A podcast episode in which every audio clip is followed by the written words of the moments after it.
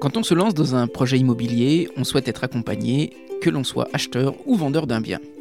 Alors après avoir rencontré Marine et Manuel Dolores, complices à la ville comme à la vie, je peux vous conseiller leurs services pour vous accompagner tout au long du processus de la vente des biens confiés. Ce sont des véritables partenaires de confiance. Je peux vous dire qu'ils s'emploient au quotidien pour mettre en avant les biens qu'ils commercialisent, que ce soit des appartes, des maisons, des immeubles, des murs professionnels ou des fonds de commerce. Leur point fort, c'est le conseil et l'échange. L'enjeu étant de concrétiser la vente avec sérénité. Donc aucun rapport de force n'est à craindre, le bon sens est leur maître mot et l'empathie une philosophie chez eux. Retrouvez Marine et Emmanuel Dolores sur tous leurs réseaux sociaux, sur la page Réseauximo, par mail aussi m.dolores@réseauximo.com ou au 07 49 71 58 02. Et maintenant, place à votre podcast.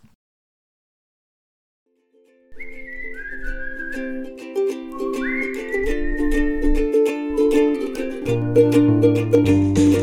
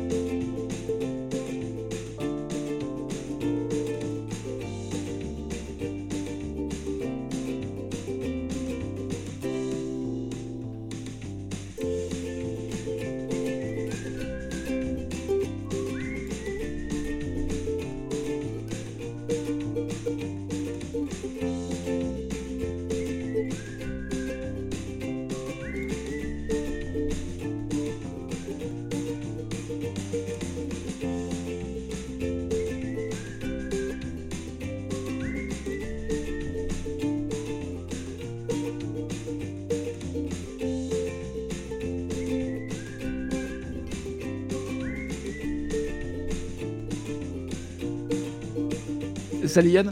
Salut. Yann, on est au Poinçonnet. Ouais. T'es du Poinçonnet, toi? À la base, je suis de Issoudun. Pas loin. Pas très loin, mais ouais, je suis pas du Poinçonnet. Toute ton- ta jeunesse était à Issoudun?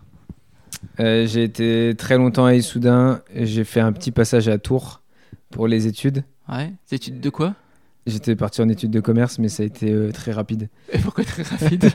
Parce que c'était une époque où euh, je pensais beaucoup sport et je faisais beaucoup la fête. Et Tours, c'est une ville où on fait beaucoup la fête. Et je me suis rendu compte que, en fait, euh, j'allais pas aller euh, assez loin dans les. Enfin, j'allais pas être euh, impliqué, on va dire, dans ces études. Donc, j'ai préféré arrêter avant. Et puis, euh, le commerce, ça me, ça me chauffait plus trop. T'en gardes quoi comme souvenir de cette époque? De bons souvenirs quand même, parce que j'ai fait, j'ai fait pas mal de choses assez cool. Et après, par contre, niveau école, école j'ai quelques regrets, parce que j'aurais préféré euh, être, euh, être plus impliqué dans, la- dans la chose, mais j'ai préféré arrêter avant. Donc tu voulais être sportif? Bah, même pas en fait. Euh, pas forcément. J'ai toujours fait du sport, Ouais. depuis tout petit. euh, Alors, les tout premiers sports que j'ai fait, je me rappelle pas forcément, mais je crois qu'il y a une période où j'ai fait de la danse. J'ai fait un petit peu de judo. Et après, par contre, j'ai commencé le rugby à 7 ans. Et j'ai fait 7 ans de rugby où ça se passait très très bien. Donc je jouais à Issoudun. Et en fait, à chaque fois, j'étais surclassé. Donc je jouais avec des mecs qui étaient plus âgés que moi. Il y a des périodes où je jouais que avec des mecs d'Issoudun. Et l'année suivante, je jouais en entente. Donc je jouais, on était 3-4 à être euh, surclassés. Et du coup, je jouais avec des mecs de La Châtre et, euh, d'autres clubs. Et donc, euh, au bout d'un moment, c'était un petit peu difficile parce que tu as envie de jouer avec tes copains d'Issoudun. Tu te retrouves avec d'autres gars qui sont très bien, c'est des copains aussi, mais c'était différent. Donc, vers euh, 14 ans, j'ai arrêté. Ouais, 14-15 ans, j'ai arrêté le rugby et je me suis mis au foot. J'ai joué au foot à Issoudun à partir de 15 ans et j'avais jamais joué au foot avant, jusqu'à mes, jusqu'à mes 29 ans. Ouais, 15 ans, c'est tard pour se mettre au, au foot. Ah ouais, ouais, c'est Ouais. très très tard. Ouais. Très tard, ouais. Donc si on repart du début, la danse, c'est de la danse euh, classique Bah, j'ai même pas trop le souvenir en fait. J'ai quelques flashs, mais je me rappelle pas de tout exactement. D'accord. Après judo, Ouais, pareil, quelques flashs, mais je devais vraiment être tout petit petit. quoi, ceinture. euh, Aucune idée. j'ai la blanche parce que tout le monde a la blanche. Après, je sais pas. Après, franchement, je sais pas du tout. euh, ok, donc le rugby, tu supportais quelle équipe à l'époque? Stade Toulousain. Toujours? Ouais, toujours, je suis beaucoup moins. Mais euh, c'est toujours le stade toulousain que je préfère. ouais. Ouais. Qu'est-ce que ça t'a apporté le rugby? Moi, je me rappelle, en fait, si tu veux, j'étais plus petit que les autres, plus maigre que les autres. Et moi, je jouais neuf, je jouais demi de mêlée, où je jouais euh, sur les ailes. Mhm. Et euh, je jouais toujours avec des mecs qui étaient plus costauds euh, et plus grands, du coup, vu que j'étais surclassé. Et en fait, je me suis jamais senti mis à l'écart. Ils m'ont toujours pris un peu sur, sur leurs ailes et tout. En fait, quand on a commencé à avoir 13, 14, bah 15 ans, ma dernière année, ça commence vraiment à, à jouer au rugby. C'est-à-dire que les mecs, tu as des mecs qui sont vraiment très costauds. Tu as des gars bah, qui vont être pro plus tard et tout. Ça tape fort quand même à 13, 14, 15 ans. Donc toi, quand tu es plus frêle que les autres, tu, tu te prends quand même des sacrés, des sacrés coups. Et en fait, moi, si tu veux, j'étais un petit peu le, le petit vilain, tu vois. En fait, vu que j'étais numéro 9, moi, je, je chauffais un petit peu le truc, tu vois. Je mettais des coups un, un petit peu euh, euh, dans, les, dans les mêlées ou des choses comme ça, c'est en sortie de mêlée ou dans les regroupements, vu qu'il fallait ce qu'on appelle, fallait que je gratte le ballon. J'arrivais avec mon pied, euh, il me semble que maintenant c'est interdit, mais en fait tu grattais et parfois tu faisais comme si tu t'étais loupé, mais tu grattais un petit peu le bras, la cuisse de l'autre avec tes crampons. Et parfois ça pouvait partir euh, vite. Et quand ça partait vite, je me rappelle toujours que j'ai jamais pris un coup parce que tout le monde se mettait devant moi, tout le monde me défendait. Et euh, non, je, me suis vraiment senti soutenu quand je jouais au rugby. Et puis tu as vraiment cette atmosphère où c'est hyper, hyper c'est familial, c'est amical. Et c'est le côté où même si tu perds le match, tu es déçu, mais t'es pas déçu longtemps. Parce qu'après, tout de suite, on repart dans le positif et tout ça. Ce qui est un peu différent du, du football à ce niveau-là. Ouais, il y a des très très belles valeurs dans le rugby, ça c'est au niveau collectif, ça c'est sûr. Ouais. Et donc après, tu passes au foot? Ouais. Et là, tu joues quel poste?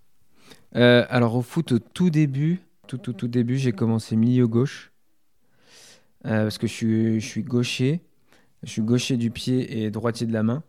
Et j'ai commencé milieu gauche. Après, donc on était en 15 euh, DHR de souvenirs. Après euh, 18 DHR, je suis passé milieu gauche ou arrière gauche. Ensuite, ensuite j'ai joué très très longtemps arrière gauche. Et une, une fois de temps en temps, je jouais, euh, je jouais milieu gauche. Mais vraiment, mon poste au foot, c'était vraiment arrière gauche. Ouais. Et à l'époque, t'as des, t'as des idoles? Ouais, alors c'est pas forcément des idoles de mon poste, à part Roberto Carlos, bien sûr.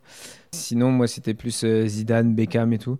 En fait, si tu veux, moi, euh, je défendais, bien sûr, parce que c'était mon premier job, mais j'étais pas dans le sens à, à tacler, à être agressif et tout ça. Je défendais plus proprement et j'aimais beaucoup plus tout ce qui était relance, jeu propre et tout. Et puis, euh, intérieur du pied, des, des beaux ballons euh, bien, bien enroulés et tout ça. Donc, ouais, plus Zidane, Beckham, tout ça, ce, ce côté un peu artistique. Tac. Et une équipe? Marseille en France, depuis tout petit. Et puis après, dans les, dans les grands championnats, je suis plus pour le Real. J'étais beaucoup pour Arsenal en Angleterre. Ça, c'est pareil, je sais pas. C'est arrivé comme ça. Marseille, c'est arrivé comme ça. Real, comme ça. Je sais pas. On se met une équipe en tête et, et j'ai suivi jusqu'au bout. D'accord. Donc t'es à Tours, donc tu fais des études. Qu'est-ce qui fait que tu t'arrêtes? J'arrête parce que déjà, je sens que le commerce, c'est plus trop mon truc. En fait, avant, j'avais fait un bac pro euh, commerce. Et je sens que c'est plus trop mon truc, c'est plus trop ce que j'ai envie de faire. Et du coup, vu que moi, je sais inconsciemment que c'est plus trop ce que j'ai envie de faire, à côté, je fais beaucoup de sorties, beaucoup la fête et tout ça. Quand je vais en cours, j'y vais démotivé au possible. Quand j'y vais le vendredi matin, ce qui était rare, j'étais encore plus que démotivé parce que je sortais de, de soirées ou des choses comme ça. Et du coup, je me suis dit, bon, bah, je préfère arrêter. euh, plutôt que de, faire, euh, je sais pas, peiner mes parents encore plus longtemps, parce qu'à l'époque j'étais encore chez mes parents, tu vois. Et je voulais pas les décevoir un maximum, donc euh, je me suis dit autant que j'arrête maintenant. T'as pas de plan B? Non. Non, non, à ce moment-là, j'avais zéro plan B quand j'ai arrêté l'école et j'ai été au chômage six mois. Et après, en fait, pendant le chômage, j'ai passé euh, une formation, le BAFA. Je sais pas si tu connais. Ouais. Tu vois, pour, euh, pour garder des enfants, Mhm, travailler en mhm. centre de loisirs et tout. Et j'ai travaillé en centre de loisirs quelques années avec des enfants À Issoudun? Au Bord, un petit village à côté d'Issoudun. Et du coup, après, j'ai travaillé dans, dans une usine. C'était l'usine du Sictom à Issoudun. C'est une usine de, de tri sélectif. De, ouais, de recrutement. Euh, de tri sélectif. Et du coup, bah, au début, euh, je faisais travail à la chaîne comme tout le monde, tu vois. Mhm. Tri, tri des ordures parce qu'en fait, à ce moment-là, c'est vraiment, je me laissais couler. Et, et je me rendais pas compte qu'en fait, la vie allait vite, tu vois, et qu'il fallait un peu, tu vois, se booster un petit peu, tu vois. Et du coup, je me laissais un peu couler. Et J'ai fait ça quelques années. Et après, toujours dans la même boîte, j'ai changé de poste. Je suis passé dans les bureaux à gérer un petit peu plus la, la communication et à aller chez des particuliers et tout pour parler du tri et tout ça. Parce qu'en fait, moi, le premier, hein, je savais que j'avais rien à faire sur une chaîne de tri Ouais. euh, par rapport à ce que je savais faire et qui j'étais. Et, mais c'est juste que en fait, j'avais, j'avais la flemme à ce moment-là et je le dis maintenant, j'étais bête en fait. J'ai laissé trop d'années, tu vois, passer. Et aujourd'hui, tu, tu regrettes cette flemme? Ouais, ouais, ouais. Ouais, franchement, ouais. Parce que, bah, parce que je me dis, maintenant, tu vois, avec ce qui m'est arrivé, je sais que la vie va très très vite, qu'il peut se passer n'importe quoi, euh, n'importe quel jour. Et en fait, je me dis, mais t'as perdu. euh, parce que tu vois, je suis resté quand même euh, 3 ans et demi, 4 ans sur la chaîne. Donc ça fait beaucoup quand même en année. Et tous les matins, j'y allais, mais j'avais pas envie d'y aller, tu vois. Et c'est juste que j'avais la, la flemme de- d'essayer de trouver autre chose parce que j'avais ma routine de. Enfin, un truc bête, mais de 7h30 midi, 13h30, 17h. Le vendredi à midi, j'étais en week-end. Donc le week-end, bah, tu fais ce que tu peux partir où tu veux euh, au week-end. Tu as les matchs, euh, t'es dispo, tu vois, plein de trucs comme ça. Mais quand j'y allais tous les jours, j'avais pas envie de faire ce que je faisais. Donc je regrette, ouais, ça c'est sûr. Donc tu restes 4 ans? En tout, vu qu'après je passe dans les bureaux, en tout je suis resté 5 ans. Et après, bah, du coup, euh, en fait, si tu veux, ça s'est stoppé en rapport avec, euh, avec mon accident, du coup. En fait, sur mon, mon dernier poste, comme je te disais, j'allais au- aussi chez le particulier. Et euh, du coup, quand j'ai eu l'accident, bah, déjà, tu penses pas du tout à reprendre le travail. Et en fait, bah, en réfléchissant assez rapidement, je me suis dit, en fait, je pourrais plus faire mon métier à 100%. Quand j'allais chez le particulier, c'est, on est un peu à la campagne ici. Donc tu vas chez des gens, je te dis une bêtise, mais enfin même pas des bêtises, mais tu arrives chez les gens, il y a des marches partout, euh, il y a de la terre, il y a de l'herbe, des graviers. Quand tu es debout, c'est pas très grave. Quand tu es en fauteuil roulant, c'est un peu plus embêtant. Euh, quand tu peux pas rentrer chez la personne ou quoi. Donc je me suis dit euh, vite qu'il fallait que, que je change de, de métier. Et puis après, d'un, pas d'un commun accord, parce que il y a, y a quelque chose en route avec mon entreprise, mais en, en gros, on a vu ensemble pour, pour que j'arrête de travailler là-bas et puis que moi je fasse quelque chose de, de nouveau. Quoi. Ouais. Et le job, il consistait en quoi? Je faisais une action sur les, euh, les composteurs individuels. Ah. Tu vois ce que c'est un composteur? Ouais. C'est en gros c'est une poubelle de, de déchets organiques et euh, du coup toutes tes épluchures de légumes et tout ça tu mets euh, tu mets dans de la terre et voilà. On vendait des composteurs. Je faisais des, des interventions dans des dans des salles des fêtes. Pendant 2-3 heures, je- il y avait des gens qui avaient précommandé leur composteur et tout ça parce que j'avais fait toute une com dessus avant. Mhm. Et du coup, après, bah, parfois, j'allais chez les gens, les gens parce qu'ils avaient besoin de savoir un petit peu comment ça fonctionnait. La plupart, je les avais au téléphone, mais quand il fallait que j'aille chez eux, euh, si je me ressors deux, trois maisons dans la tête, là, aujourd'hui, un fauteuil, il n'y en a aucune dans laquelle je peux rentrer. Ouais. Qu'est-ce que tu retiens de ces années? Ce que je retiens, moi, en fait, ce que j'aimais beaucoup, c'était le contact avec les personnes. À ce moment-là, c'était quand même principalement des personnes âgées. J'aimais beaucoup ce contact. Et vraiment, je me sortais du- de ce que je faisais avant, où j'étais sur la chaîne. Mais déjà, en plus, sur une chaîne, il y a énormément de bruit et tout ça, donc tu parles pas vraiment beaucoup. Hmm. tu es plus dans, dans ton job. Et là, en fait, j'étais plus dans l'échange. Je me suis rendu compte avec le temps que j'aimais beaucoup échanger avec même des personnes que je connais pas du tout. Et s'il n'y avait pas eu l'accident, tu penses que tu serais encore? Non. Non, je pense pas parce que j'étais quand même dans une période un petit peu transitoire dans ma tête. Ouais. Parce que aussi, sais, le, le fait que je m'étais mis en, en couple avec, euh, avec Pauline et tout ça, tu vois, on voyait autrement, tu vois, pour notre couple et tout ça. Je pense que j'y serais plus. T'avais un métier de rêve, toi, quand t'étais gamin? Je pense un petit peu comme 90% des garçons, je pense que je voulais être pompier. Et après, euh, non, après, j'avais pas de, de métier de rêve. Je savais pas, euh, c'est ça aussi le truc, c'est que je savais pas du tout. C'est vrai que parfois on te dit, euh, bah, moi je savais que je voulais faire ça, ça, ça. Et moi je savais pas du tout. Et quand t'es un peu, comme tu disais, dans la flemme, comment ça se passe avec tes parents Ils sont inquiets, pas inquiets? Je pense que euh, à ce moment-là, ils, ils me disent trop rien, mais je pense qu'ils sont inquiets quand même. Enfin, c'est différent si tu veux. En fait, si j'avais été quelqu'un avec d'énormes difficultés, pas d'autre choix, et je me retrouve sur une chaîne de tri, ok. Mais là, en fait, je, moi, je savais, eux savaient que j'avais d'autres capacités que ça. Et en fait, c'est vraiment parce que je faisais le flemmard et que je me retrouvais là. Donc, euh, je pense que eux, je pense qu'ils étaient inquiets, mais ils osaient pas trop me le dire. Ils attendaient, euh, je pense que j'ai un petit coup de boost de moi-même ou de quelqu'un d'autre pour, euh, pour faire autre chose, quoi, pour euh, wake up un peu comme on dit, quoi, me réveiller. Ouais. Et Yann, toi, l'accident, il arrive quand t'as 29 ans, c'est ça? Ouais, c'est ça. Les circonstances de l'accident? Bah, en fait, tu vois, c'est c'est totalement en rapport avec le sport. Donc, c'est un dimanche 29 septembre 2019. Je jouais à cette époque-là dans le club de foot de Reuilly, donc en première division départementale. J'étais parti d'Issoudun euh, quelques années avant. Et donc là, on va jouer un match de Coupe du Centre dans un club du Cher, qui était à une heure, euh, un peu plus d'une heure de route. Euh, donc on va jouer là-bas. Il se trouve que ce jour-là, il pleuvait énormément. Et ça faisait plus de trois semaines, au moins trois semaines qu'il n'avait pas plu du tout. Il, avait fait très très chaud avant.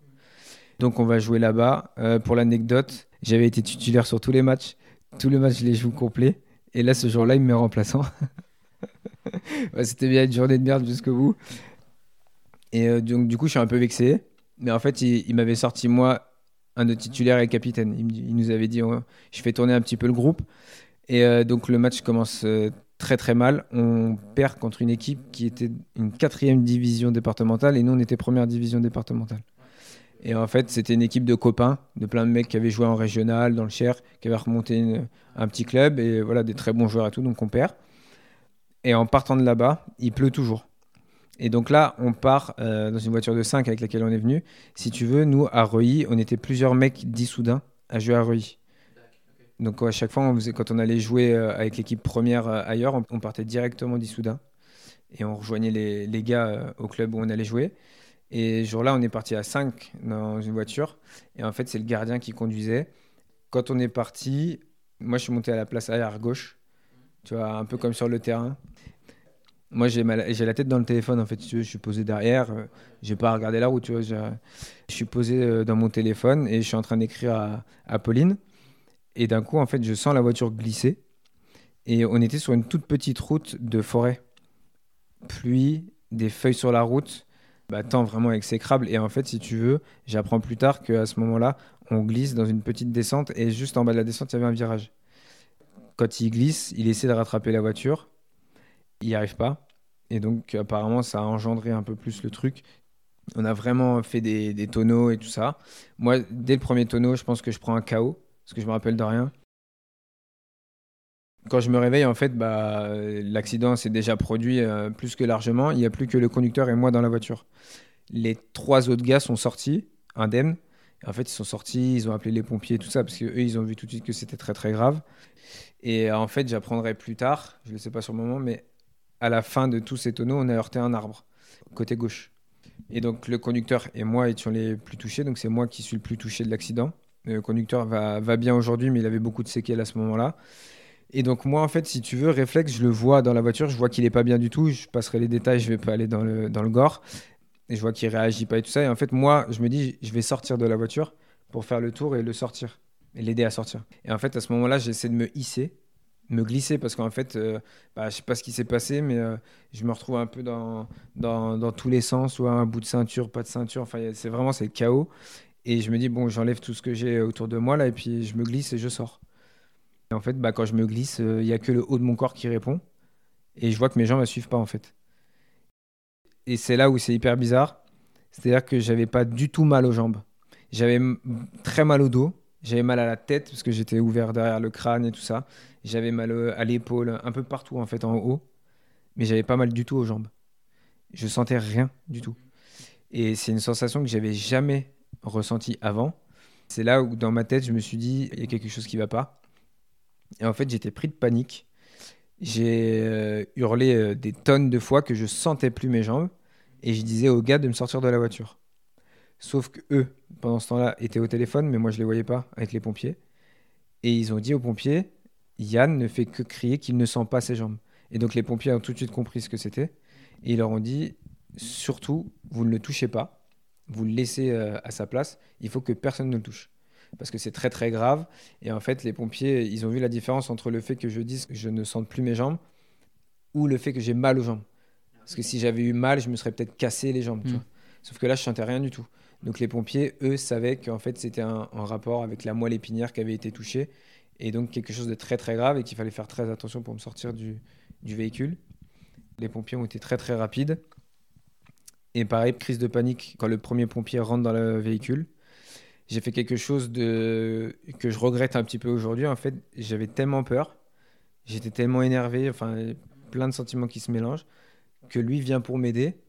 Et moi, en fait, je l'agrippe par les cheveux et je le tire vers moi très violemment. Et je lui dis maintenant, il faut que tu me sortes de la voiture. Enfin, euh, je reste pas là, quoi. J'ai eu des propos très, très crus et tout. Et lui, il a, il a été génial, ce mec, parce qu'il est resté hyper calme il m'a expliqué et tout qu'il fallait pas que je bouge et tout ça. Et en fait, moi, si tu veux, bah, il a réussi un petit peu à m'apaiser euh, légèrement, mais au moins que je sois plus agressif. Et ils ont dû me sortir par le coffre. en faisant très très attention. Et là, ils m'ont mis dans une coquille. Donc en fait, si tu veux, j'étais euh, encerclé euh, des, doigts de pied jusqu'au cou. Je pouvais bouger que les yeux. Et après, été transporté à Bourges d'abord. Ils voulaient m'héliporter de Bourges à Tours. Mais le pilote de l'hélicoptère a refusé de décoller parce que le temps était beaucoup trop chaotique. Et donc, je suis parti jusqu'à après les premiers examens, les premiers examens à Bourges, où ils ont vu que c'était très très grave et que la moelle épinière était touchée. Ils m'ont emmené en, en ambulance jusqu'à Tours. Et j'ai été opéré dans la nuit euh, du dimanche au lundi directement. Comment tu communiques avec tes proches à ce moment-là? Je communique pas. Impossible. Ouais, déjà pour recontextualiser le truc, si tu veux, là j'ai été touché à la moelle épinière. En gros, euh, dans ta colonne vertébrale, tu as des vertèbres. Et moi, j'ai une seule vertèbre qui s'est cassée. Et quand elle s'est cassée, avec le choc, elle a été sectionnée la moelle épinière. Et en fait, la moelle épinière, si tu veux, c'est un espèce de gros câble électrique qui contrôle tous nos faits et gestes du corps. Et donc, quand il est sectionné, tout ce qui est en dessous de la coupure ne fonctionne plus. Et donc, euh, c'est là où les pompiers avaient très bien compris le truc. Et donc, moi, en fait, si tu veux, ça m'a mis totalement dans un état euh, second. C'est un choc euh, énorme, en fait. Tu as l'impression de vivre la chose, mais en même temps, tu as l'impression d'être dans un rêve. Je voyais les gens en noir et blanc hein, à ce moment-là. Vraiment, j'étais, enfin, c'est quelque chose que j'ai jamais connu. Et quand j'étais à l'hôpital de Bourges, je me rappelle très bien, et je sais, parce que Pauline m'en a parlé, parce que plein de gens m'en ont parlé, il y a tous les joueurs de l'équipe qui sont venus jusqu'à l'hôpital, parce qu'ils ont tous appris l'accident, il y a des voitures qui étaient derrière nous, deux qui étaient devant, donc tout le monde a tout vu.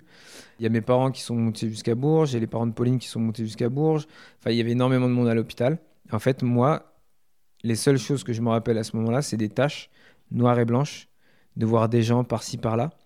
Et je me rappelle, moi, hurler dans l'hôpital que je ne savais pas si c'était moi qui parlais ou si j'étais dans un rêve ou si quelqu'un me parlait. Tu vois, en fait, si tu veux, moi je parlais, mais je me rendais pas compte que c'était moi qui parlais. Je sais pas s'il m'avait déjà donné des médocs ou quoi à ce moment-là, mais j'étais dans un état mais second, mais complet quoi. Mmh. Tu te rappelles du transport jusqu'à jusqu'à Bourges? Du lieu de l'accident jusqu'à Bourges, je me rappelle de rien du tout. Et je me rappelle juste quand je sors de la voiture et qu'il me rentre dans le camion, je croise le regard de mon coach. Et en fait, c'est quelqu'un de, de, de, solide, on est des bonhommes, on pleure pas, machin. Et là, je vois sa tête. Je vois, il était blanc, gris, vert, il pleurait et tout. Et je me suis dit, là, à mon avis, je suis dans un sale état. Parce que pour que lui ait une tête comme ça, il s'est passé quelque chose de très, très grave. Et en fait, si tu veux, moi, à ce moment-là, j'ai pas vu la voiture. J'ai la tête, euh, je regarde que le ciel. Et euh, j'ai juste là tourné la tête à ce moment-là et je l'ai vu. Et donc, ce transfert jusqu'à l'hôpital de Bourges, je me rappelle pas du tout. À Bourges, quelques flashs de mon transport de Bourges jusqu'à Tours. Je me rappelle me réveiller une fois dans le, dans le camion, tomber nez à nez avec une ambulancière, que je suis désolé, mais que, que j'insulte ouvertement euh, direct, parce que bah, je suis encore pris de panique, j'ai peur. En fait, c'est tellement atroce qu'on n'arrive même pas à se contrôler. Et je me rappelle qu'à ce moment-là, elle me demande le numéro de Pauline, qui je te donne en mille, je ne connais pas son numéro de base. Et je ne le connais pas plus que ça. Et là, j'ai réussi à lui donner le numéro de Pauline. Enfin, c'est des petits trucs comme ça, mais, moi, je me rappelle pas. C'est un, espèce de flash un peu, si tu veux. Et puis après, en parlant avec tout le monde, on se rend compte qu'à ce moment-là, j'ai donné le téléphone. Et après, je me rappelle de rien du tout jusqu'au. Ça, c'était dimanche, jusqu'au lundi, euh, je dirais lundi matin, où là, je suis dans une chambre d'hôpital à Tours. Et là, le réveil, donc j'imagine que c'est euh, terrible. Alors déjà, je me suis réveillé en pleine nuit, vraiment le matin, mais il faisait encore nuit dans la chambre. je me rends compte que je suis à l'hôpital, alors que je me rappelle de presque rien. Dans une chambre très très glauque. Franchement, euh, les murs euh, marrons, j'avais froid et tout. Il y avait un rideau sur ma gauche avec un monsieur qui faisait que tousser à côté. J'avais l'impression qu'il était en train de mourir. D'ailleurs, quelques jours après, il est vraiment décédé, ce monsieur. Je sais même pas où je suis. Ma réflexe, comme d'hab, j'essaie de me relever. Là, il n'y a que ma tête hein, qui se lève. Hein. Tout le reste reste collé au, lit. Et vraiment, euh, là, c'est très très compliqué. C'est vraiment, j'ai l'impression d'être dans un film d'horreur. Je sens la tête à gauche, je vois des, des, des, écrans qui bougent dans tous les sens. Et en fait, j'étais euh, perfusé, euh, tout ça. Enfin, j'étais branché dans tous les sens. Moi, l'hôpital, je connais pas. J'ai dû aller une fois aux urgences parce que je me suis fait une double entorse à la cheville. Mais c'est tout, quoi. C'est pas un univers que. non, pas du tout. Pas du tout. J'ai vraiment vu ça que dans les films, quoi. Je me rappelle qu'à ce moment-là, bon, c'est des détails, c'est peut-être pas top, mais je vomis, je pense de peur et tout. Mm. Il y a des infirmières qui viennent me voir, très gentilles. On parle un petit peu et en fait, toutes les minutes, je m'endormais. En fait, il m'avait complètement shooté. Hmm. J'étais shooté à la morphine, à tout ce que tu veux. Et toutes les 30 secondes, euh, toutes les minutes, ouais, je m'endormais. J'arrivais pas à tenir une conversation euh, longue, entre guillemets. Et euh, je pense que c'est l'après-midi ou fin de matinée, je sais plus trop, c'est flou. Il y a le chirurgien qui m'a opéré qui vient dans ma chambre avec un interne.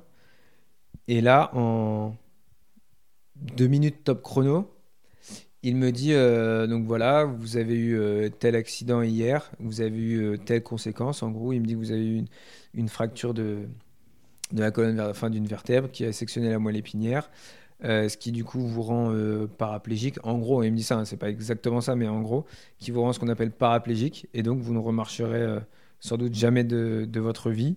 Il m'explique deux trois trucs de comment il m'a opéré, et en fait, à, à partir du moment où il me dit que je ne remarcherai plus jamais de ma vie, moi j'ai encore ces images où je le vois, je vois sa bouche qui bouge, mais j'ai aucun son qui vient jusqu'à mon cerveau. Tu coupes Ah là, c'est- Mm. en fait, j'ai pris un choc tellement énorme que mon cerveau, il, a, il s'est mis sur off, quoi. Et je te dis, franchement, il reste deux minutes dans la chambre et, il se barre.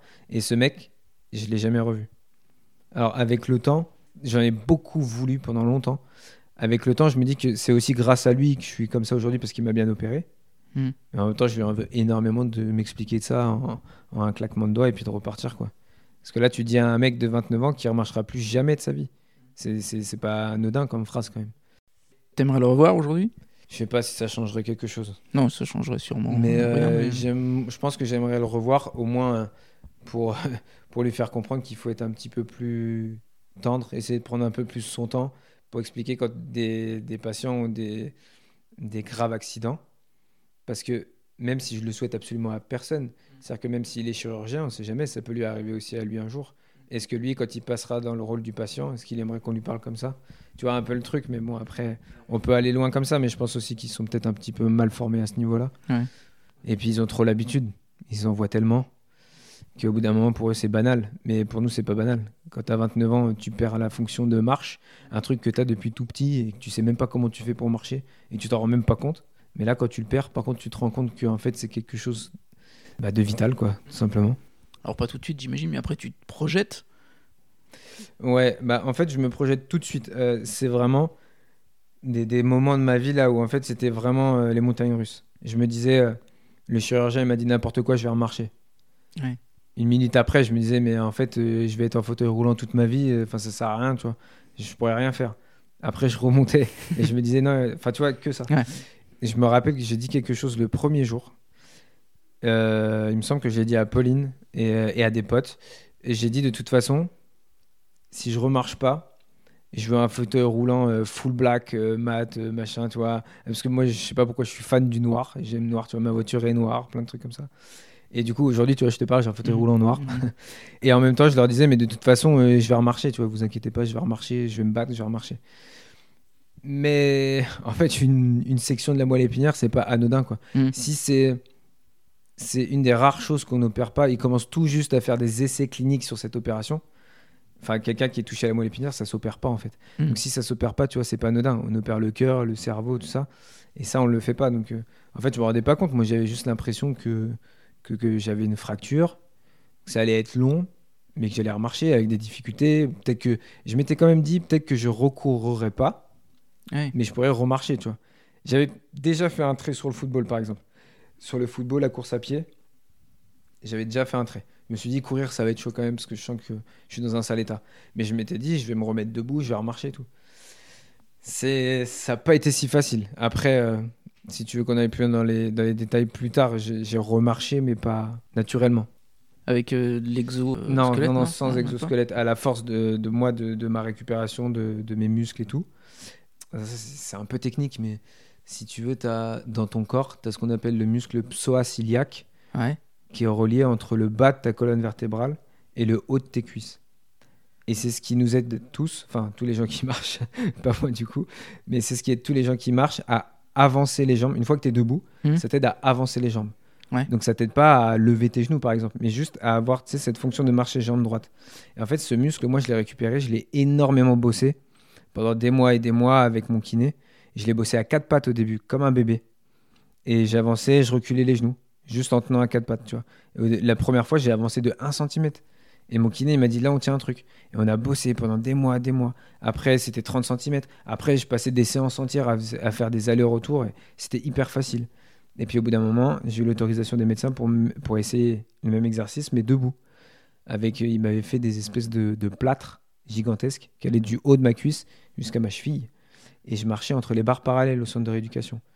Et après, ils m'ont fait des, des attelles, si tu veux, sur mesure, moulés sur mes jambes. Ce qui me tient les jambes droites, parce qu'en fait, j'ai pas de muscle dans les jambes. Tout ce qui m'aide à avancer, c'est vraiment ce muscle-là qui est en bas du ventre et haut des cuisses. Mais je peux pas, tu vois, là, quand je te parle, je peux pas bouger les jambes. Ouais. Et, euh, et donc, grâce à ces attelles qui me tiennent debout, et ben moi, entre les barres parallèles, après, moi, j'avance à ma force à moi, j'avançais les jambes. Et je faisais des allers-retours dans les barres parallèles. Et après, le kiné il m'a passé un déambulateur, comme les petits vieux. et j'ai commencé à faire ça en déambulateur. Et la première fois que j'ai fait du déambulateur, j'ai fait 30 mètres le 23 décembre 2020, il me semble. Ouais, 2020, juste avant Noël 2020. J'ai fait 30 mètres. J'ai jamais été aussi fatigué de ma vie. Même euh, avant, tu vois, je faisais des footings. J'étais pas un énorme coureur, mais genre, je pouvais faire 10-12 km. Parfois, j'étais mort. hein. Mais là, là, c'était- une sensation. En même temps, j'étais explosé et en même temps, j'étais hyper heureux parce que c'est ouf. Parce que un an avant, le médecin, il- enfin, même les médecins au début, quand mon kiné leur expliquait ça, ils disaient Mais arrêtez, ça ne sert à rien. Enfin, il pourra pas se remettre debout. C'est pas possible. Même si là, il bouge. Et mon kiné, il croyait en moi, tu vois. Et on était une belle équipe tous les deux. Et il m'a dit Tu vas voir, on va bosser, on leur montrera. Et après, quand ils ont vu que je me mettais debout, ils ont dit Ah ouais, euh, en fait, il lâche pas lui. Et après, quand ils ont vu que je marchais, ils ont dit Ah ouais, quand même. Et donc, tu vois, j'avais des sensations où j'étais très, très fatigué. J'avais mal partout. hein. Le soir, tous les soirs, j'appelais Pauline. Dès que je m'allongeais dans mon lit, je hurlais parce que j'avais mal au dos, mais atroce. Mais vraiment. Et tous les matins, je me disais Allez, on y retourne. Et tous les jours, tous les jours, tous les jours. Ça jusqu'à jusqu'à jusqu'à janvier euh, 2021. Ouais, tous les jours. Donc en fait, si tu veux, là c'était vraiment du lundi au vendredi, euh, une à deux fois par jour. Je m'entraînais juste à la marche. hein. J'ai marché 30 mètres en décembre, mais j'avais commencé euh, peut-être en septembre, tu vois, à bosser juste le quatre pattes. Donc de septembre jusqu'à janvier, j'ai fait que ça, que ça, que ça. Et le jour de ma sortie, j'ai marché 102 mètres. J'ai fait tout le tour du centre de rééducation à l'intérieur avec mon déambulateur et mes orthèses, avec la force de mon bas-ventre et euh, la force de mes bras et tout ça. Et du coup, il y a une vidéo que j'ai mise sur les réseaux où je sors du centre de rééducation en marchant, mais avec un déambulateur et des orthèses. Pour la- l'anecdote, quand je suis rentré au, au centre de rééducation, mon kiné, premier jour qu'il m'a eu, il m'a expliqué ce que j'avais tout ça. Et je lui ai dit, mais moi, de toute façon, je sortirai en marchant. Et il m'avait dit, oui, oui, tu sortiras en marchant. Genre, euh, il me l'avait dit, oui, on va faire pour. Mais il m'a expliqué euh, un an et demi après qu'en fait, quand il m'avait dit oui ce jour-là, il s'était dit, mais il est complètement fou, le gars. Il comprend pas ce qu'il a. Et en fait, lui, il s'est pris aussi au jeu et on a bossé tous les deux pendant un an et demi. Et au final, je suis sorti debout. Ouais, c'est une victoire. Ah ouais, c'est énorme. Franchement, c'est c'est énorme. Après, c'est pas. euh, Enfin, tu vois, là, par exemple, je peux pas me lever et aller marcher en ville ou des choses comme ça. C'est ce qu'on appelle une marche rééducative. Mais rien que ça, enfin, c'est énorme. Quand tu te dis qu'un an et demi avant, enfin, j'arrivais même plus à soulever une haltère d'un kilo. J'avais perdu 12 kilos, j'étais maigre au possible. Enfin, tout ce que je faisais, c'était un combat, quoi. Et donc, euh, te dire que tu remarches avec orthèse et déambulateur un an et demi après, franchement, euh, moi, je le dis, je suis vraiment fier de moi. Et le centre de rééducation, il est où à Issoudun? Ouais, c'était à Issoudun, ouais. Entre les séances de rééducation, euh, dans ta chambre, tu fais quoi? Pendant que moi j'étais au centre, j'ai vécu les deux périodes de Covid en étant au centre. Donc la première, j'ai vécu trois mois enfermé au centre de rééduc. Donc là, du coup, bah, dans ma chambre, en dehors du kiné qui avait été très très très réduit, Ouais. Bah, je rebossais tout seul. Je m'étais euh, allié d'amitié avec ma prof de sport et je lui avais dit là pendant le Covid, passe-moi, je sais pas, des haltères, un tapis de, gym, des trucs comme ça pour que je puisse faire du sport dans ma chambre. Elle m'avait tout passé un petit peu en, en secret et du coup, bah, dans ma chambre, je faisais que bosser. Et ça, c'est pareil, j'ai plein de vidéos où je pose mon téléphone et je bosse, je bosse, je bosse. Que des, des avancées de genoux à quatre pattes et je me mettais debout contre mon lit. Alors ça, c'est pareil. Quand je l'ai expliqué à mon kiné, il m'a dit fais attention quand même parce que Imagine si tu chutes, t'es tout seul, tu te fais mal, machin. Mais moi, je savais que si je le faisais, j'étais capable de le faire. Mais en fait, je faisais que ça. Je bossais dans ma chambre. Et en dehors Covid, je me levais le matin. Je déjeunais, j'allais au kiné, j'allais au sport, je mangeais le midi je retournais au kiné, je retournais au sport, je mangeais le soir, j'allais me coucher. Je faisais que ça. Tu sais, je prenais ma douche Ouais. et tout, mais Mhm. et je faisais que ça. Et puis le soir, j'appelais Pauline, ou je regardais un film ou une série. J'étais pas non plus un monstre, tu vois, je parlais avec d'autres personnes. Ouais. Mais j'étais pas le mec à rester jusqu'à 2h du matin dans les Mhm. couloirs à parler. Ouais. Parce que le lendemain, euh, je savais qu'il fallait que je me lève et qu'il fallait que je me batte comme un chien pour essayer de récupérer au maximum. Et euh, moi, je me rappelle d'autres patients qui me disaient Mais putain, mais t'arrêtes jamais. Bah ouais, moi, moi en fait, si tu veux, je, je suis au centre de rééduc, j'ai de la chance d'y être parce qu'il y a énormément de gens qui sont sur liste d'attente et qui peuvent pas y aller. Pourquoi ils peuvent pas y aller? Parce qu'en fait, si tu veux, il y a une liste d'attente gigantesque et ils prennent les, les cas vraiment très très lourds et les personnes qui sont aux alentours d'Issoudun, tu vois, en Ah, priorité Ouais. par exemple. Hmm. Après, tu as des gens qui viennent de loin, tu as des gens qui venaient de Tours, de- d'Amboise, des choses comme ça. Et euh, moi, je savais que j'avais énormément de chance d'être là. Moi, mon optique, c'était remarcher. Donc, moi, c'était bosser, bosser, bosser. Et même mon, même mon kiné, parfois, il me disait euh, ralentis un peu la machine, parce que tu vas te faire mal ou des choses comme ça. Mhm. Je me suis fait mal une fois à l'adducteur, alors que je suis censé ne plus avoir d'adducteur qui fonctionne. Mais avec toutes ces petites récupérations de mouvements, en fait, un jour, j'étais un petit peu trop fort parce que trop content, tu vois. Et en fait, je me suis claqué l'adducteur. Et donc, vu que j'ai aucun ressenti dans les jambes, je l'ai pas senti. Ah, ok. Mais j'ai ma cuisse qui a gonflé, qui a doublé de volume, j'étais tout bleu et tout. Et en fait, ils m'ont fait passer des tests et ils ont vu que je m'étais claqué l'adducteur. Alors que j'ai aucun muscle, enfin presque aucun muscle qui répond. Et c'est, euh, ça part aussi de là où en fait ils se sont dit, ah ouais, il y a peut-être quelque chose à faire parce que ça commence à répondre et tout, niveau musculaire. Mais bon, au final, pas assez, mais en tout cas, je suis très très fier de, de ce que j'ai fait. Et ce kiné, tu le connaissais avant? Non, pas du tout. En fait, il est venu me voir le lendemain où je suis arrivé, parce qu'en fait, été opéré à Tours. Une semaine, une semaine et demie après, j'étais déjà au centre de rééducation. Et donc, au début, je pouvais rien faire. Parce que j'étais allongé dans un lit et je suis resté allongé sur le dos pendant 45 jours complets. Pendant 45 jours, j'ai pas pu me mettre assis, j'ai pas pu me mettre euh, debout euh, grâce à quoi que ce soit. Et donc, euh, kiné il est venu me voir le deuxième jour pour voir un petit peu comment j'étais, pour m'expliquer qui lui il était et qu'on allait bosser ensemble. Il m'a dit si tu veux, demain, tu peux descendre et, en salle kiné, puis on verra ce qu'on qu'on fera ensemble. Quand tu es descendu le lendemain, on a parlé et tout. Moi, je croyais qu'il était roumain au début. Je sais pas pourquoi je m'étais mis en tête qu'il était roumain. Pour l'accent Ouais. Et en fait, non, c'est un Portugais. Il est portu- C'est un Portugais qui est venu travailler en France et tout. Trop cool, le mec. Euh, du coup, par rapport au foot, je lui disais que je l'aimais pas trop parce que par rapport à 2016, euh, je l'avais un peu en travers de la gorge. On s'est tout de suite euh, bien entendu. Parce que lui, il a fait du sport pendant longtemps à un bon niveau. Il faisait du water polo, lui, un, un très bon niveau au Portugal et tout. Et il a été kiné d'équipe professionnelle de football au Portugal et tout ça. Donc le sport et tout, il connaît. Et du coup, on s'est vite liés d'amitié.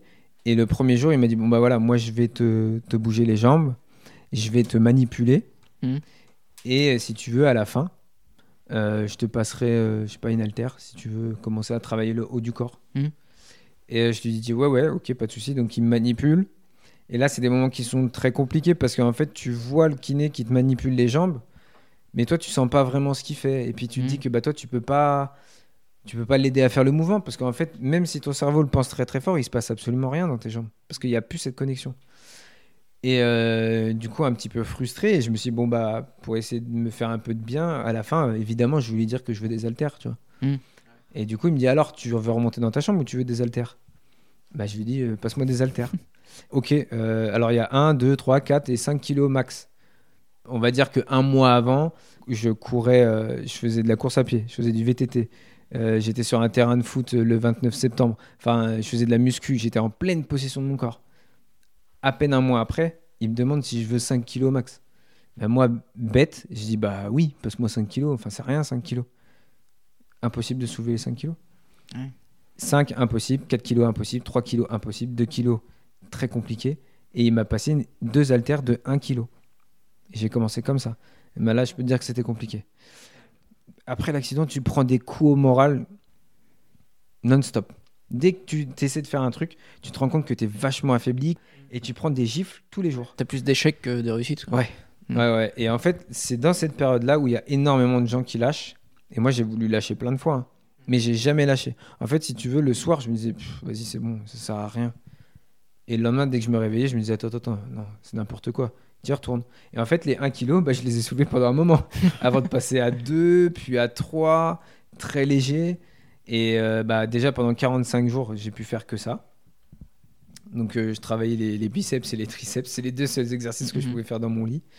Et après, quand j'ai eu l'autorisation de repasser assis, on a fait un peu plus d'exercice. Il a commencé à me faire un petit peu plus de choses, mais au niveau du haut du corps. Mm. Et petit à petit, j'ai récupéré un peu de masse musculaire, mais ça a été très très long. Très long parce que j'avais mal, parce que j'avais eu des côtes de cassé et tout ça aussi. Donc euh, j'avais très mal aux côtes, j'avais très très mal au dos, j'avais des les courbatures de la reprise de musculation qui venaient avec, alors qu'il fallait que je me serve de mes bras tous les jours pour le fauteuil roulant, plein de choses comme ça. Eh. Et ça a été très très compliqué. Mais je me suis rendu compte d'un- d'une chose, c'est qu'en fait, plus je faisais du sport, c'est-à-dire plus j'arrivais à, à gagner petites étapes par petites étapes, passer de 1 kg à 2 kg par exemple, plus j'allais reprendre la masse musculaire et plus je me sentais sûr de moi. Et en fait, ça a été un engrenage comme ça positif et plus j'ai avancé en fait. Et petit à petit, euh, ça a été comme ça jusqu'au bout en fait. Là, je te le dis en, en 3 secondes, mais ça a été très très long. C'était très très long. Tu te souviens de mots ou de phrases euh, qui t'ont plus touché que d'autres de la part de ce kiné-là Ah, il y a beaucoup de choses parce qu'on a, on a énormément parlé. Parce que quand tu as, le même kiné du lundi au vendredi pendant un an et demi, à part quand il est en congé, parce qu'il avait des congés quand même de temps en temps, euh, tu parles pas que de kiné. Tu parles pas que de sport. Tu parles de plein de choses. Tu parles de ta famille. Donc en fait, c'était mon kiné, c'était mon pote. euh, Enfin, c'était plein de choses. Et du coup, il, m'a dit, il m'a dit beaucoup de choses. Mais la chose que je me rappelle vraiment, c'est quand j'ai recommencé à faire du 4 pattes là, de quelques centimètres.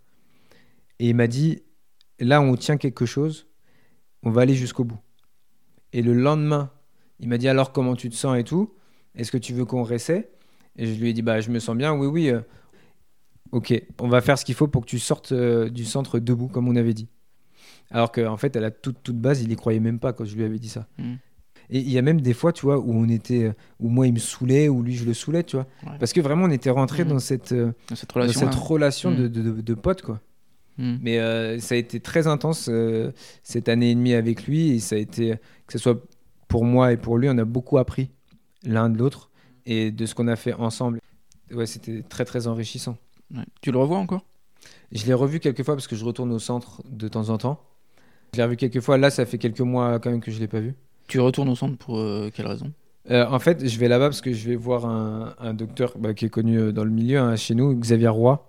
Et Mm. je fais des infiltrations. En fait, si tu veux, je fais des, des piqûres de Botox Mhm. Parce que dans, dans mes jambes, même si mes muscles ne fonctionnent plus, j'ai des muscles, ce qu'on appelle spastiques, donc ils sont tout le temps contractés. Mm. Et en fait, il me fait des piqûres pour les décontracter avec le botox, tu vois, pour détendre.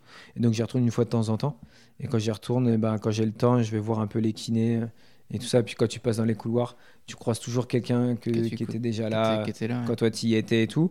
Et puis surtout, euh, moi, c'est dans ces moments-là où je me dis, euh, je vois que j'ai avancé et je suis fier d'avoir avancé. C'est quand il retourne, malheureusement, il y a toujours des nouvelles personnes Hmm. qui sont accidentées, des âges plus ou moins avancés. Et quand tu les vois, vu que toi tu es passé par là, tu sais à peu près dans quel stade ils sont. S'ils sont au début, au milieu, à la fin, comment ils sont un peu dans leur tête, euh, juste avec un regard en les croisant et tout. Et en fait, à chaque fois, ça me remet un déclic. Je me dis, bah, comment dire, si tu veux, ça me remet, sans faire de mauvaises blagues, les pieds un peu sur terre, en me disant, oui, toi, t'es passé par là, c'est fini maintenant. Mais il faut toujours que je me rappelle un petit peu de ces moments-là et je revois un peu ces personnes pour me dire que bah, la vie, c'est pas facile. Et justement, il faut essayer de tout faire pour se la rendre la, la plus belle possible et de profiter un max. Quoi. Ouais. Et t'arrives à parler avec ces gens-là? Et je vais pas leur parler, tu vois, directement, parce que je vais pas les embêter, parce qu'on réagit tous différemment. Ah, Ok.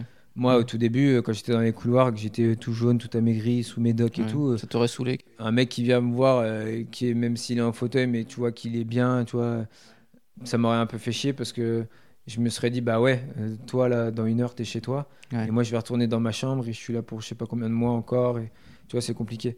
Après, par contre, moi, euh, avec les réseaux sociaux, j'ai beaucoup de personnes qui m'écrivent, Hmm. euh, qui se retrouvent dans mon cas et qui me demandent des informations, des questions, plein de choses comme ça, et du coup, bah là, on rentre dans un échange où là, oui, là, je parle avec la personne. Mais c'est pas moi qui vais aller voir la personne. T'as l'air au courant des, euh, des muscles, des noms des muscles. T'as bossé après là-dessus sur, euh, Eh, ça, pour bah, t'informer non, même pas, c'est avec le kiné. Mais oui, parce que vu que tu passes trop de temps avec lui, à chaque fois, il dit on va essayer de faire ça. Hmm. Et je lui, je lui demandais bah, pourquoi on fait ça? C'est quel muscle, tu vois, c'est en rapport avec quoi? Et même parfois, il me sortait des squelettes et il m'expliquait, tu vois. Il me disait, bah là, bah, par exemple, ce que je te disais, le pseudo-ciliaque, il me disait, tu vois, il vient, il vient s'accrocher euh, ici, là, sur la, sur la cinquième lombaire, euh, et il vient jusqu'ici. et machin. Tu vois, il me montrait tout, il m'expliquait le pourquoi du comment, et m'expliquait que si j'avais ce muscle-là, ça m'aiderait à faire ça, enfin à avancer les jambes, mais ça m'aiderait jamais à me mettre debout, tu vois, Mm. ou à lever, parce que ça, par exemple, c'est les quadriceps. Et en fait, tu apprends plein de petits trucs comme ça. Je suis pas du tout euh, le meilleur hein, là-dedans, mais Ouais. en fait, j'ai appris plein de petits trucs qui sont hyper euh, bah, fonctionnels. C'est important de savoir ces, ces choses-là. Mm. Et puis, bah, même parfois, on parlait d'autres patients. Et euh, il m'expliquait euh, certaines choses pour le travail qu'il faisait avec euh, ces personnes-là et le pourquoi du comment. Et du coup, à chaque fois, j'apprenais. Ça, tu vois, pour le coup, ça me passionnait. Et d'ailleurs, tu me demandais pour le métier. Mm. Et ben en fait, si je pouvais revenir en arrière, ben, je pense que j'aurais fait kiné. Ah, c'est drôle. Parce que, parce que tu as ce côté relation avec les gens, non-stop. Et tu as ce côté où t'aides la, la personne. C'est-à-dire que quand tu vois un kiné, en général, c'est que t'es pas bien. Enfin, en tout cas, quand tu viens en centre de rééducation. Tu le vois au début, t'es pas bien. Tu bosses avec lui et tu ressors, t'es mieux, tu vois. Et donc, ce kiné t'a aidé à avancer. Et du coup, je me dis, j'aurais kiffé être kiné, en fait. Et après coup, tu vois. Et avant, j'y avais jamais pensé.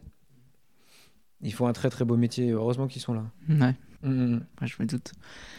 Tout à l'heure, tu disais quand tu es dans ta chambre, tu regardes des films, des séries. mm, mm, mm. Tu te souviens de, de ce que tu regardais à cette époque-là? Euh, ouais, je regardais Peaky Blinders, une série sur euh, Netflix, une série sur des gangsters, gangsters anglais dans les années 20, je crois. D'accord. Et euh, du coup, euh, trafic de clopes, euh, trafic de whisky, des trucs comme ça, tu vois. Tu regardais Des vrais trucs des années 20. Et du coup, je regardais ça. C'était une série, c'était des épisodes qui duraient une heure à peu près. Il y avait cinq saisons. J'avais cinq saisons de retard, donc ça m'a pris du temps. Tu vois, à tout regarder.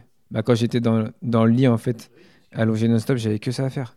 Parce que même tenir mon téléphone, tu sais, tu tiens ton téléphone, tu as ton coude qui est non-stop appuyé dans le matelas. Bah, au bout Mm. d'un moment, tu as mal au coude.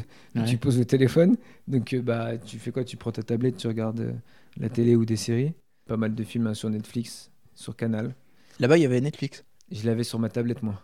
Ah oui, ah, d'accord. Non, non, sur la télé, il y avait la TNT. et c'est tout.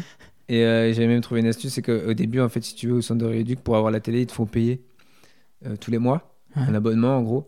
Et en fait, en parlant avec d'autres patients, on s'était rendu compte qu'en fait, on payait pas la télé. On payait la télécommande. Sauf que sous les télés, il y avait des boutons. Et même moi en fauteuil, j'étais trop bas. Mais en fait, si tu veux, j'avais trouvé une technique avec un espèce de bâton.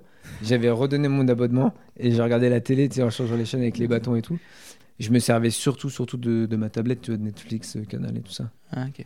Ouais, parce que sinon, c'est long, hein, de rééduc. Surtout qu'après Covid, on n'avait plus le droit aux visites. Euh, pas pendant et après, plus le droit aux visites et tout. Donc, quand tu es tout seul toute la journée, Ouais. c'est compliqué. Ouais. Quoi. Et que t'es pas chez toi en plus. Et après, quand tu ressors, tu penses à ton avenir professionnel ou pas encore? Je pense, enfin, je suis sûr et certain que je retournerai pas dans mon ancien job. Ça, c'est sûr et certain. Après, ce que je veux faire ensuite, je sais toujours pas trop. Mais je sais que en niveau sportif, je sais que je veux me donner d'autres ambitions et je veux aller beaucoup plus loin que ce que j'ai pu faire avant euh, quand j'étais valide. Ouais, c'est-à-dire? Là, tu vois, là, les ambitions aujourd'hui, c'est des ambitions paralympiques. Je veux trouver un nouveau sport dans lequel je vais prendre du plaisir déjà et où je donnerai tout pour euh, aller le plus loin possible dans ce sport et pour aller, pourquoi pas, aux Jeux paralympiques un jour. Ça, c'est ce que j'avais en tête quand j'étais au centre. Mhm. Et pendant que j'étais au centre de rééducation, j'étais en contact avec un ami à moi qui est en équipe de France de voler assis. Parce que lui, il, il a été amputé d'une jambe suite à une maladie et donc il a dû changer de, de sport aussi. Il s'est réinventé, il avait passé des détections paralympiques et donc il m'a donné ses contacts. Les contacts pour passer ces détections paralympiques. Mhm. Et euh, donc au mois de juin 2021, j'ai passé des détections paralympiques à Paris pour lesquelles je m'étais entraîné moi au centre de rééducation. Mais sans choisir un sport. J'avais pas encore de sport. Parce qu'en fait, le but de ces détections, c'était de te détecter sur tes performances physiques, c'est-à-dire sur tes performances au niveau de la vitesse en fauteuil de sport, par exemple, sur ta force, sur du lancer de médecine ball, par exemple, Mhm. sur ta résistance à tenir un médecine ball de 3 kg à bras tendus pendant 2 minutes, tu vois, des choses comme ça. Mhm. En fait, c'était plein de d'exercices de vivacité et tout. Et suivant tes résultats à tous les exercices, suivant tes capacités, sur place, il y avait plein de représentants de fédérations françaises de tennis, de natation, Ah, de basket, de machin, tu vois, qui étaient Mm. présents. Et à la fin, tu avais un tableau, un peu comme au bac, où tu avais tous les noms des participants, tu avais tous les sports, et partout où ils pensaient que tu pouvais euh, avoir des capacités de faire ce sport, tu avais une croix. Et donc, moi, quand je l'ai fait, il y avait sept sports de présents, j'avais quatre croix. Et donc après, tu as des entretiens individuels avec les représentants des fédérations. C'était quoi les sports avec les croix? Euh, alors moi, j'avais tennis, badminton, volley assis, et j'avais le pôle handisport. Donc en gros, tu vois, ça, ça réunit euh, l'athlétisme, la natation, euh, tout ça, tu vois. Premier entretien que j'ai, c'est volley assis. C'est cool, mais en même temps, quand elle m'explique et qu'elle me montre, je me dis, Waouh, avec les jambes qui bougent pas, ça va être compliqué quand même. Hmm. Mais pourtant, c'est ce que j'aurais voulu faire au départ, tu vois, assis. Je me suis dit sport euh, collectif, tu vois, esprit un peu football et tout. Euh, après, j'ai été voir la représentante de la Fédération française de tennis. Et là, il y a eu. euh, c'est pas un crush, parce qu'un crush, c'est quand il y a de l'amour ou des trucs comme ça, tu vois. Mais vraiment, euh, il y a eu un déclic entre elle et moi. On s'est compris tout de suite. C'est-à-dire qu'elle elle m'a dit, euh, voilà, elle m'a expliqué ce qu'elle faisait, le pourquoi du comment. Et elle m'a dit, je t'ai vu, je t'ai regardé. Parce qu'en fait, eux, toute la journée, sur tous les exercices, ils ont un, peu un calepin ou leur téléphone et ils notent, tu vois. Ils disent, je sais pas, Yann, euh, il est nul en tel truc, il est bon en tel truc, tu vois, et ils te suivent partout. Et euh, elle m'a dit, je t'ai suivi toute la journée, de loin, parce que moi, je l'avais même pas repéré, tu vois. Et elle me dit, je sais pas, mais j'ai l'impression que tu as travaillé ton truc. Enfin, que tu. Parce qu'elle me dit, on voit bien qu'il y a des gens qui font les exercices, mais qui sont, qui sont un peu à la peine, tu vois. Mhm. Et en fait, là, je l'ai regardé droit dans les yeux et j'ai dit, vous savez, moi, je suis pas venu en touriste. Et en fait, je lui ai expliqué que ça faisait, bah, moi, euh, c'était en juin, donc euh, ça faisait peut-être euh, bah, cinq mois.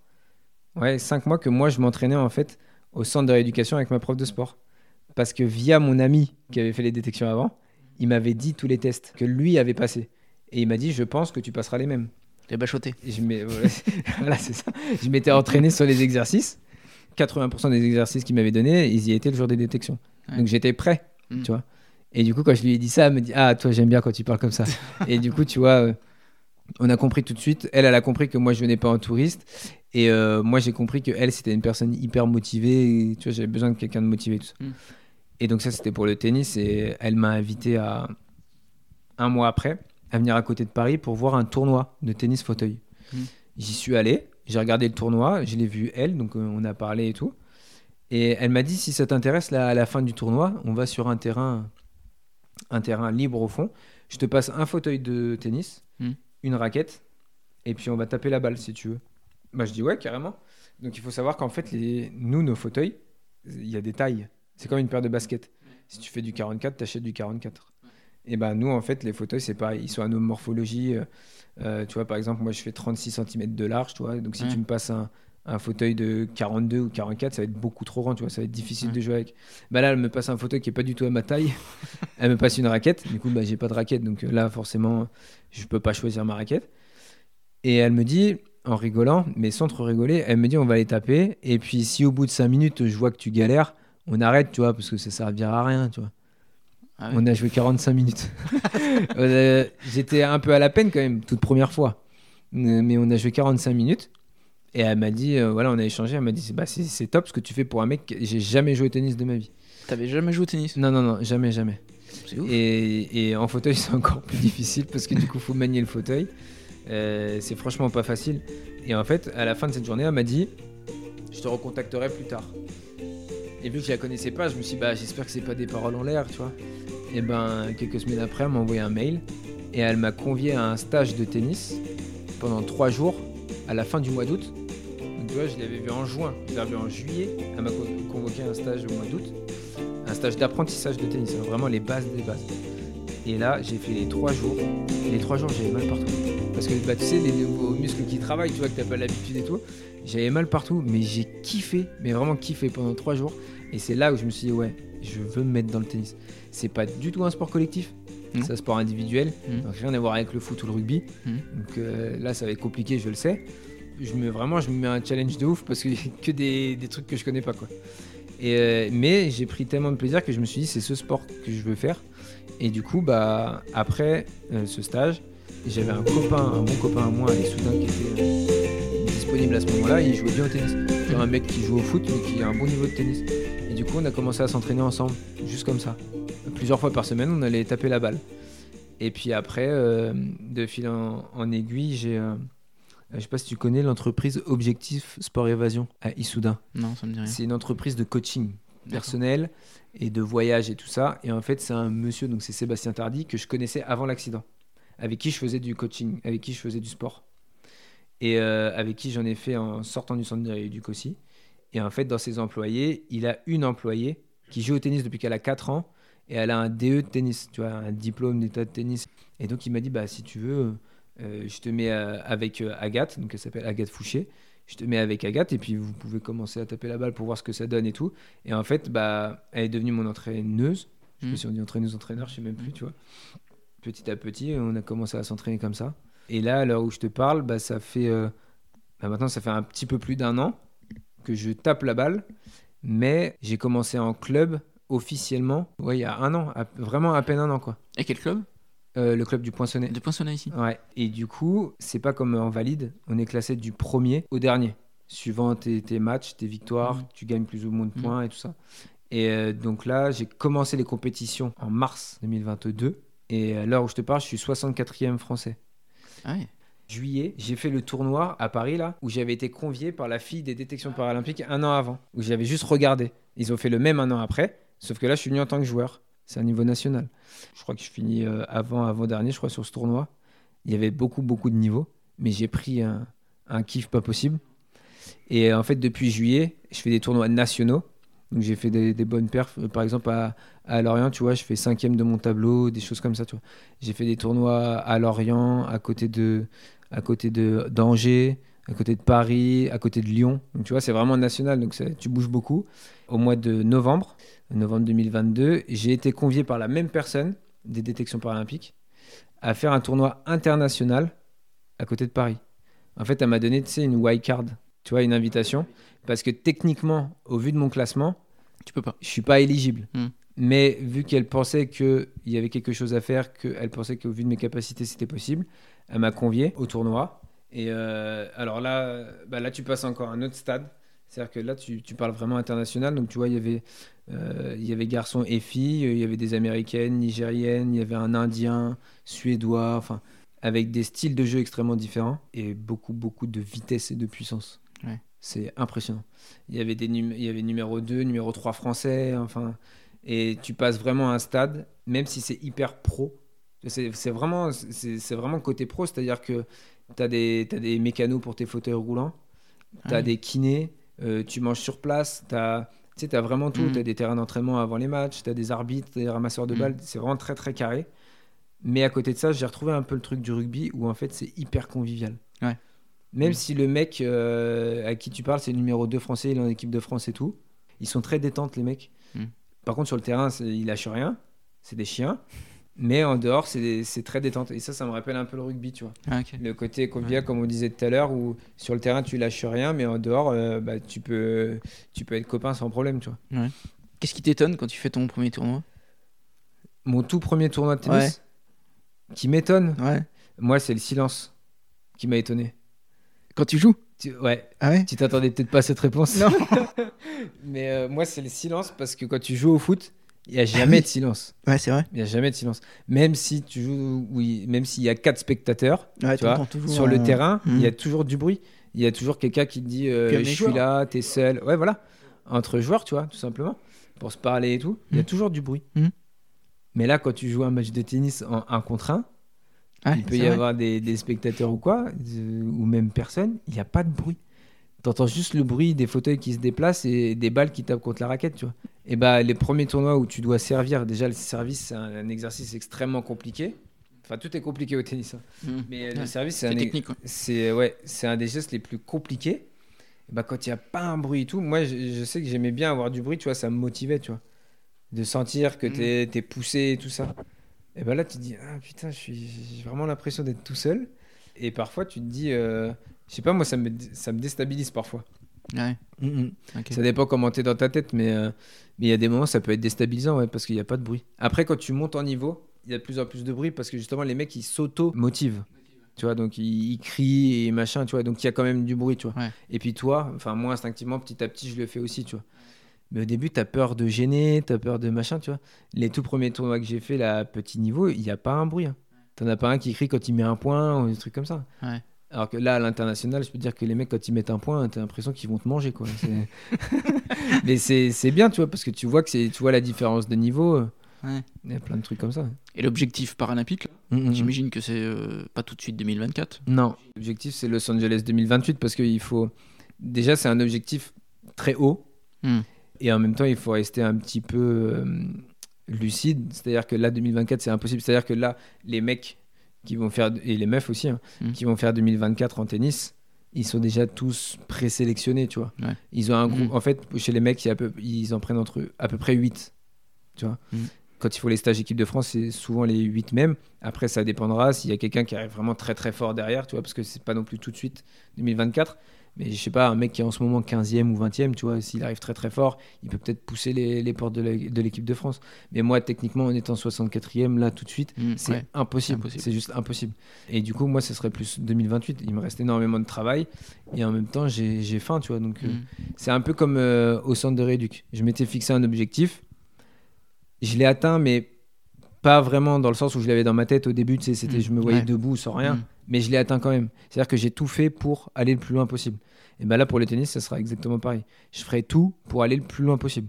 Donc déjà, l'objectif, c'est d'être dans les meilleurs Français. Parce que si t'es pas dans les meilleurs Français, pas d'équipe de France, pas d'équipe de France, pas de Paralympique. C'est après c'est simple. hein. C'est- mais euh, et donc là tout de suite c'est c'est sûr que c'est pas possible. Mais 2028 c'est pas tout de suite donc euh, on, on va voir ce que ça donne. En tout cas je vais tout faire pour aller le plus loin possible, ça c'est sûr. Ok, top. Yann, j'ai une série de petites dernières questions Ouais. sur le podcast. Mm. Alors, je sais pas si tu es un, lecteur, mais si tu as un livre qui t'a plu, un livre à nous conseiller. Je lis très très Bon. très peu. Question suivante alors. Mais mais mais mais Mais, mais je lis très très peu. Mais j'ai lu un livre là il y a il y a pas très longtemps le livre sur euh, Olivier Giroud. Qui pour moi était un très bon livre parce qu'en fait bah tu vois là ce qu'on voit à la télé le mec là il est un petit peu défoncé tu vois il est souvent défoncé par les, les, les, les gens qui regardent le foot et tout il est pas trop aimé tu vois ça dépend du style de jeu de foot que t'aimes. Moi je l'aime beaucoup ce mec et je l'aime encore plus depuis que j'ai lu son livre parce qu'en fait il s'est battu aussi tu vois pour en arriver où il était. Il a eu plein de périodes de creux dans sa vie des trucs des choses difficiles et tout et il s'est toujours battu pour aller le plus loin possible et si il en est là où il en est aujourd'hui, c'est pas pour rien, tu vois. Il n'a pas un talent inné, euh, même s'il était grand et c'était un bon joueur de foot, mais sans plus. Il s'est toujours battu. Et en fait, quand tu lis son livre, tu vois que même niveau familial et tout, ça n'a jamais été très très facile. Il y a toujours eu des. Tu vois, il a pris des coups et tout. Moi, il, il m'a il m'a un peu surmotivé ouais, quand j'ai lu son livre. Donc je dirais le livre d'Olivier Giroud. Ok, super. De la même manière, est-ce que tu as un, un film ou une série que tu aimes beaucoup? J'ai perdu le nom du film, mais tu sais, le, le film où ça parle de la vie du manager de McDo, là, le mec qui a créé McDo. Oui, ouais. Le Mm. fondateur. Le fondateur, ouais. Mm. Ouais. Ce film, je l'avais trouvé cool aussi parce que, pareil, c'est quelqu'un qui, qui part de rien et qui s'est donné les moyens d'aller le plus loin possible. Mm. C'est des gens qui ont, qui ont beaucoup d'envie, qui se cassent la gueule souvent, mais qui se relèvent à chaque fois, tu vois. Moi, c'est surtout c'est ce genre de, ces genres de films-là avec des histoires vraies que j'aime beaucoup. Ça, ça m'inspire beaucoup. ouais. Ok. Et quand tu étais en, en centre de rééducation, tu écoutais pas mal de musique Ah ouais, tout le temps, tout le temps, tout le temps les écouteurs dans les oreilles. Tu écoutais quoi? Euh, moi, j'écoute beaucoup de Booba. Ouais, ok. J'écoute euh, beaucoup de rap américain. Ouais. Et aussi, à contrario, j'écoute beaucoup de musique chill. Mais vraiment chill, tu vois, des trucs vraiment doux où il y a très très peu de paroles. Parce que quand j'étais au centre de rééduc, je faisais beaucoup de siestes. Tous les jours, je faisais une sieste. Ouais. Vu que j'avais kiné matin et après-midi. Je récupérais après manger, j'écoutais des musiques très très douces. Je fermais les yeux et je m'imaginais en train de marcher, tu vois. Et ça, ça m'aidait aussi dans ma, de ma récupération, je faisais de la visualisation, on appelle ça. Et euh, donc j'écoutais beaucoup de musique comme ça. Et là, depuis euh, quelques mois maintenant aussi, euh, ça c'est grâce à Madame, grâce à Pauline, j'écoute aussi beaucoup de piano. C'est quelque chose qui me, qui me calme beaucoup. C'est pour ça que tu as un piano euh, chez toi? Ouais, ouais, il fonctionne pas très bien, mais, mais oui, oui, oui. Mais c'est pas le mien, c'est celui de Pauline. Mais ouais, là, en ce moment, il fonctionne pas très bien. Mais euh, ouais, le piano, ça me calme aussi beaucoup. Tu vois, vraiment, là, genre ma playlist en ce moment, c'est n'importe quoi. C'est la première musique, ça va être Booba. euh, La musique d'après, ça va être vraiment du piano très très calme et tout. Donc tu Ouais. passes des gros mots, un truc tout doux. euh. Ouais. C'est moi, je peux passer des, des deux extrêmes. Et pour le tennis, ça m'aide aussi, tu vois, d'écouter des musiques douces. D'accord. Avant de Mm. jouer? Mhm. Mm. Il y a un rappeur américain qui, qui te plaît? Ah, moi, je suis de l'époque de. Tu sais, quand j'étais ado, c'était beaucoup euh, Eminem, euh, Ouais. 50 Cent, Mhm. J-Unit, tout ça. Mm. D'accord. Donc, euh, ouais, moi, Eminem, j'aime beaucoup. Mm. Ok. Est-ce qu'il y a une citation ou une maxime qui te vient comme ça que t'aimes bien? Ouais, après, moi, c'est un truc. euh, c'est une phrase que j'ai en tête depuis longtemps, mais que, qui me tient à cœur là depuis que j'ai eu l'accident et tout et que je pense vrai, c'est seul on va vite, mais ensemble on va plus loin. C'est-à-dire que tu vois, là, là, par exemple, je te parle d'objectifs, je te parle de sport individuel, mais je suis pas tout seul en fait. Il y, a- il y a- il y a Mm. tout un cocon autour de moi, tu vois, il y a Pauline, il y a ma famille, Mm. il y a, y a mes coachs, il y a machin, tu vois, c'est, on, on est vraiment plusieurs, tu vois. Mm. Et du coup, ça, je pense que c'est vraiment vrai parce que même si tu es vraiment tout seul tout le temps et que tu te fais pas, enfin que tu te crées pas des relations ou des choses comme ça pour aller plus loin, ça va être quand même difficile, tu vois, d'atteindre ton objectif Ouais, c'est sûr. en tant que seul, seul, seul, tu vois. Donc ouais, c'est là où j'aime bien. Euh, Yann, dernière question, Mhm. qui est toujours la même sur le podcast. Mhm. Euh, quel est ton endroit préféré en Berry Ah, c'est une bonne question ça. c'est une bonne question. Un endroit préféré en Berry. Ouais. Il y a beaucoup de jolis, de beaux endroits dans le Berry. Gaston Petit. ouais, le stade des Gaston Petit parce que j'y suis allé souvent. Ouais. J'y vais encore. Tu retournes, ouais Ouais, ouais, ouais, j'y retourne. J'y retourne de temps en temps. J'y étais là pour Paris. Et j'y suis allé avant aussi tout, ouais. Mais après, c'est pas l'endroit le, plus beau, mais euh, c'est un endroit qui m'est venu en tête. Tu vois, on parle de foot et tout, Gaston Petit. ça- Bah, C'est un endroit où tu te sens bien en tout cas. Ouais, ouais, ouais, je me sens bien là-bas. J'ai des amis qui travaillent là-bas et tout, donc. euh, Parfait. Merci Yann en tout cas pour la conversation bah, inspirante. merci à toi. Merci. S'il en est. Ok. Merci, à plus. Salut. Salut.